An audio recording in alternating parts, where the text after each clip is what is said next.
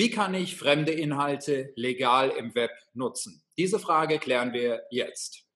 Moin, mein Name ist Daniel Gremm. Ich bin Online-Marketing-Trainer und habe heute Herrn Michael Rohrlich, seines Zeichens IT-Rechtsanwalt, zu Gast. Gemeinsam bieten wir an der IHK in Düsseldorf den SEO-SEA-Manager die Weiterbildung dazu an.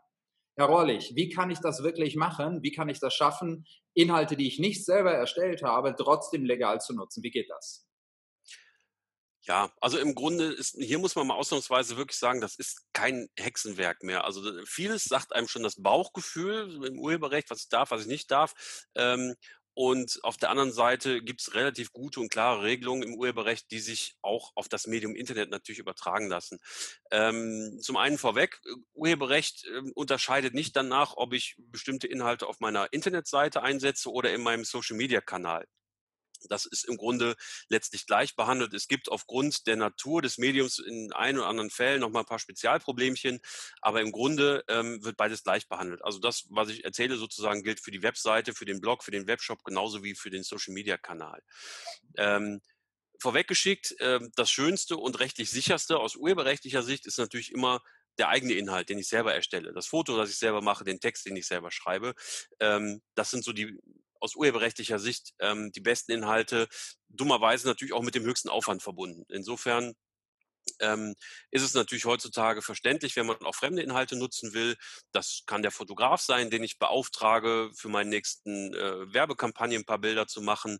Ähm, das kann das Stock-Foto-Archiv sein von Pixelio, Pixabay, Getty Images, wie sie alle heißen, äh, wo man ja für relativ kleines Geld dann Fotos und Grafiken etc. bekommt äh, und die eben nicht selber alle erstellen muss. So, und ähm, ja, was man natürlich, und das sagt einem, glaube ich, auch schon das Bauchgefühl, was man vielleicht nicht machen sollte, ist einfach mal die Google-Bildersuche anwerfen, da nach irgendeinem Begriff suchen und das nächstbeste, was man findet, ähm, in die Webseite reinziehen und gut ist. Technisch geht das natürlich, das ist in fünf Minuten gemacht oder in zwei Minuten vielleicht sogar, ähm, überhaupt kein Problem.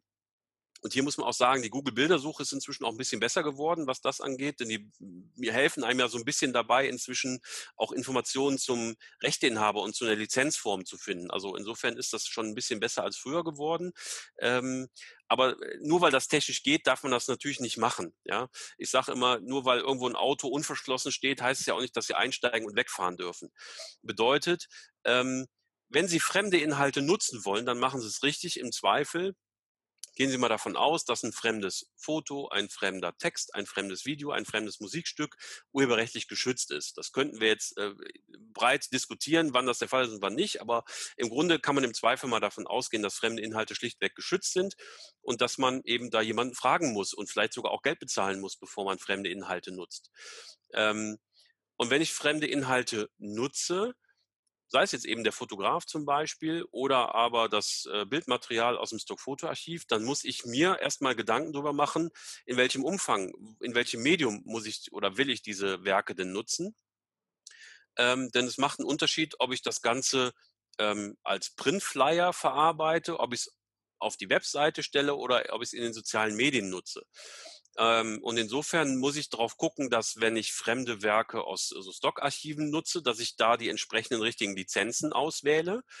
Ähm, denn da gibt es in, inzwischen spezielle Social Media oder sogenannte IP-Lizenzen, die eben auch den Einsatz in den sozialen Medien erlauben. Ähm, und wenn ich mit dem Fotografen zum Beispiel zusammenarbeite oder auch mit einem Texter, der mir dann selber die Sachen erstellt, dann muss ich mit dem darüber sprechen. Im Idealfall natürlich schriftlich. Ähm, wofür und wie lange und für welches Honorar und in welchem Umfang ich eben seine Werke nutzen darf. Und ein spezieller Punkt, der mir am Herzen hier liegt, immer äh, ist die Verwendung in den sozialen Medien, weil das einfach nochmal einen Unterschied macht.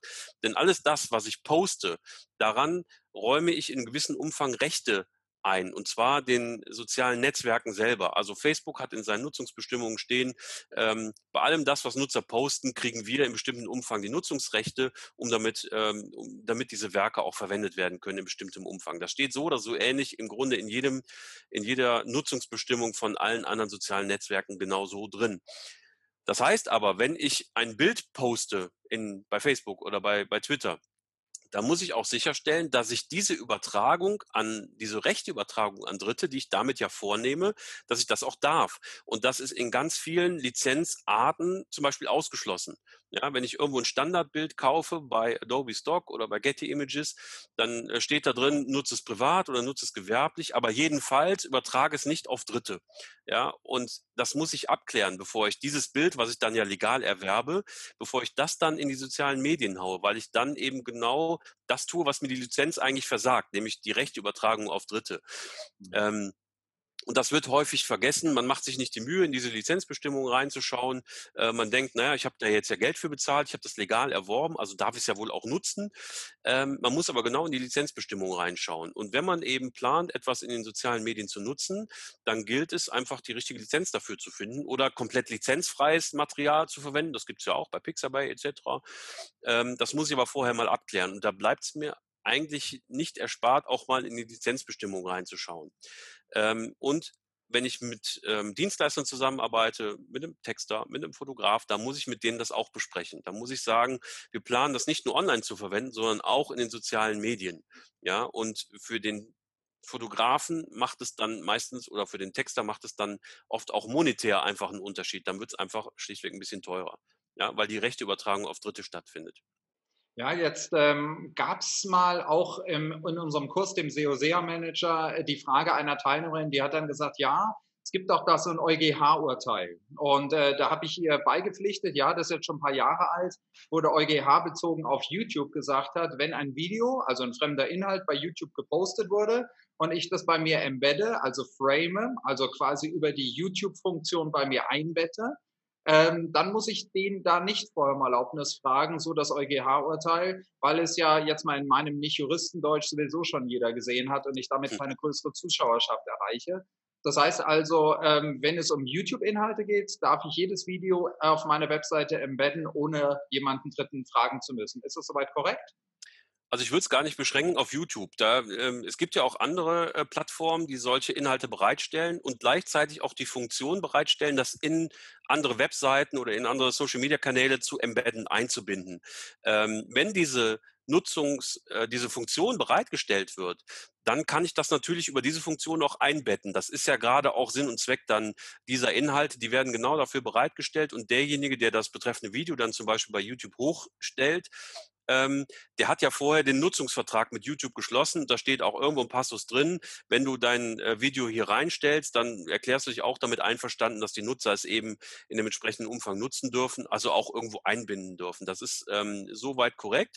Es gibt auch andere Inhalte, die so entsprechend eingebettet werden ähm, also zum Beispiel Karten, die ich äh, von Google Maps oder so auf meiner Webseite einbinde oder auch Vimeo-Videos etc., äh, die bieten sowas an. Und wenn so eine Funktion ähm, tatsächlich angeboten wird und auch dazu gedacht ist, dann darf ich das natürlich auch nutzen. Was ich aber gleichzeitig nicht machen darf, ich darf das Video quasi jetzt nicht rauskopieren, mit technischer Hilfe irgendwie eine Datei erstellen und die dann weitergeben. Das ist im Grunde vielleicht letztendlich das Gleiche, aber technisch gesehen ein anderer Ablauf. Also ich darf es embedden, wenn es diese Funktion gibt, ja. Ich darf es dann aber nicht kopieren auf andere Art und Weise und dann weiterverwenden. Das wäre eben von dieser Erlaubnis nicht umfasst. Prima. Spannende Antworten wieder von Herrn Reulich. Vielen Dank dafür. Ja, und an dich, wenn dir das äh, Video gefallen hat äh, oder wenn du noch Nachfragen hast, sehr gerne unten in den Kommentaren einfach kommentieren und die Fragen stellen. Und ähm, ja, wenn du weitere Videos nicht verpassen möchtest, dann einfach den Kanal abonnieren und die Glocke aktivieren.